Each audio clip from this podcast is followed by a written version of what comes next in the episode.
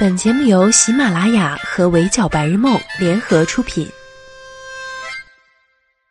咪咪咪咪咪咪咪闹钟只能叫你起床，我负责叫醒梦想。Hello，大家好，欢迎收听本期的 Madam 神侃娱乐圈，我是 Madam 宁九。Madam 之前还在想啊，入夏以来，明星情侣一对儿接一对儿，排着队拿着爱的号码牌，挨个宣布分手，干嘛呀？这是。眼看着过七夕了，最近真是一桩喜事都没有，那未免也太冷清了吧？好在并不是真的完全没有。七夕当天，陈意涵和男友许富祥被台媒拍到登记结婚。联想她之前发的微博，宣布自己怀孕，并计划在情人节领证结婚。这样看的话，恭喜恭喜，也算是如愿以偿了。这条微博下面，大家基本都在送祝福。偶尔有人祝福完，才一脸懵逼。陈意涵老公是谁呀？她的老公是谁呢？Madam 来跟大家介绍一下，跟陈意涵登记结婚的许富祥，就是几个月前刷屏过的陈意涵被拍到疑似孕照时，他旁边这位戴眼镜的神秘男子。许富祥是导演出身，比较出名的作品有电视剧《十六个夏天》，他也因此拿下第五十届台湾电影金钟奖喜剧节目导演奖。顺便一提，百度百科反应很快，现在查许富祥人物关系上已经显示妻子陈意涵了。陈意涵那边也一样，不过除了丈夫许富祥，还多了一位前男友。嗯，说起来，大家发现没有？每当明星公布恋情或者分手，就会出现明星前任以及现任集体热搜一日游的奇观。这次当然也不例外。尽管喜讯来得突然，陈意涵还是几乎同时喜提了陈意涵怀孕以及陈意涵前男友两项热搜。然而，也恰恰是陈意涵前男友这项热搜坏了事。越来越多的网友看见这个，想起了那些年被陈意涵庞大的前男友军团支配的恐惧，想起了他那些年的黑历史，也因此对这份七夕狗粮表示拒收。具体是什么黑历史呢？大概有两点。第一就是他宁滥勿缺的爱情观。陈意涵曾经在采访上表示，自己真的很爱谈恋爱，不重叠，只是接得很紧。分了手的前任们也要继续做朋友，自己还经常组前男友团一起出去玩，出国旅行啊，滑雪啊，组篮球队什么的。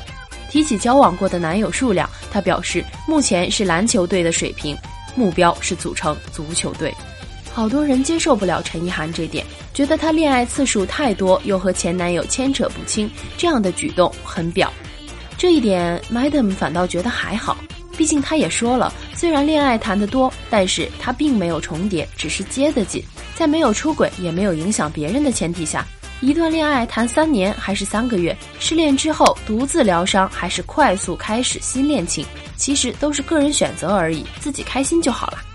真正让 Madam 觉得有失妥当的，其实是第二点，也就是陈意涵有时候会把握不好跟异性交往的分寸。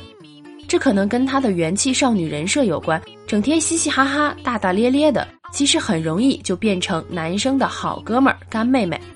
尤其是去年，陈意涵去贾静雯家做客，在微博上晒了几张她和修杰楷以及小朋友的合照，直接喊修杰楷爸爸。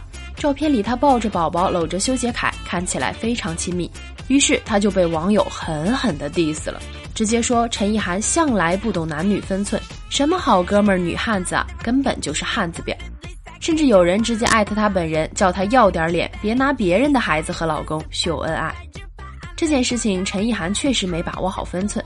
大家看新闻都会有代入感，要是有人跟你老公或者是男朋友关系亲密，还带着你的孩子一起亲密合影，搁谁谁不得炸呀？这件事儿最终是怎么解决的？我们等下再谈。光说前面这个部分，大家有没有觉得有种迷之熟悉感？其实前两天杨紫和秦俊杰宣布分手的时候，张雪迎也是因为差不多的理由被大家怀疑插足了他们的恋情。事情是这样的：拍摄《泡沫之夏》的时候，秦俊杰和张雪迎不仅在剧中饰演一对小情侣，戏外也是甜得很。早餐时间，秦俊杰会喂张雪迎吃饼，他就对着对方的手直接咬了一口。秦俊杰喝胡辣汤，张雪迎也想喝，就拿个勺子过来，俩人分喝一碗。拍完一场戏后，秦俊杰正在喝汤，张雪迎就走过去，两个人直接头对头端碗喝。被问到拍吻戏有没有借位的时候，张雪迎的反应是捧起秦俊杰的脸，展示唇印。再加上杨紫当时在《亲爱的客栈》上说自己梦到男朋友跟同组的女演员谈恋爱，没想到隔天他俩就拍了结婚戏，自己很难过。这些事情都让大家觉得秦俊杰有可能是出轨了张雪迎，才跟杨紫分手的。不管张雪迎到底有没有插足别人的恋情，秦俊杰和张雪迎互动亲密都是不争的事实。这些有失分寸感的举动，让看客们心里起疑，也会让当事人心里难受。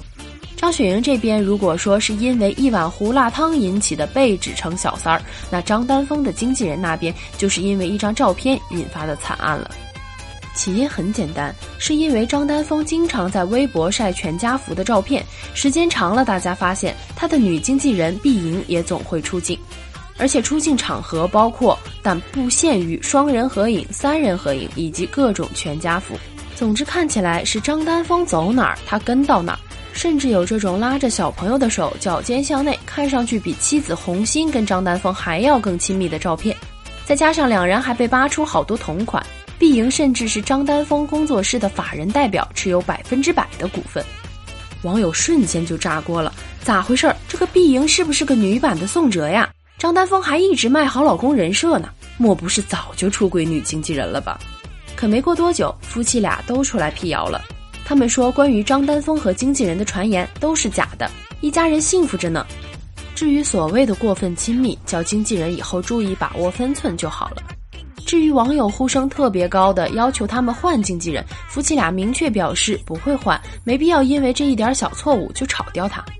在采访中，红心还夸奖碧莹很能干，经常跟她聊天谈心。对于这对夫妻来说，碧莹早就是家里的一份子了。经过这波解释，好多网友都表示 OK 可以接受了。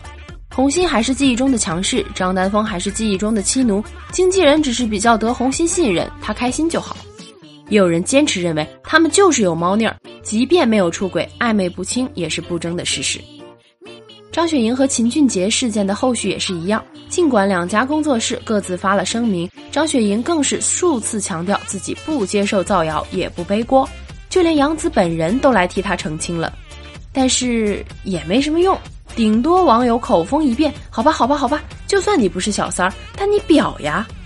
陈意涵当初的处理方式也很类似，先是贾静雯出面解释，跟陈意涵互动，然而没用，硬扛着被骂了几天之后，陈意涵才出面道歉，说都是因为自己玩的太过开心过了头，没有考虑那么多，更现场保证自己以后会离有家室的人远一点，这才勉强平息了众怒。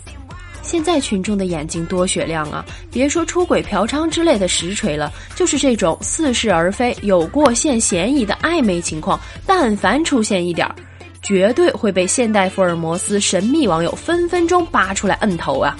我们刚才提到的，像陈意涵、张雪迎以及张丹峰的经纪人，这三个人犯过的错、承认错误的方式，以及大家对他们的态度，某种程度上来说，其实是异曲同工的。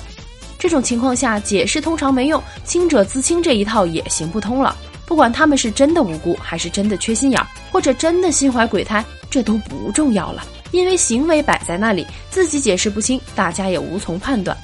重要的是，你的行为越界了，让人家真正的正牌女友或者妻子不舒服了，甚至让毫不相干的网友都察觉出来不对劲儿了，那这种情况下，就该提醒自己，是时候注意分寸了。不然等到自己被别人 diss 又百口莫辩的时候，就知道得不偿失啦。好啦，以上就是本期节目的全部内容。欢迎收听的小耳朵们留言评论，关注微信公众号“围剿白日梦”。我是主播宁九，我们下期不见不散喽。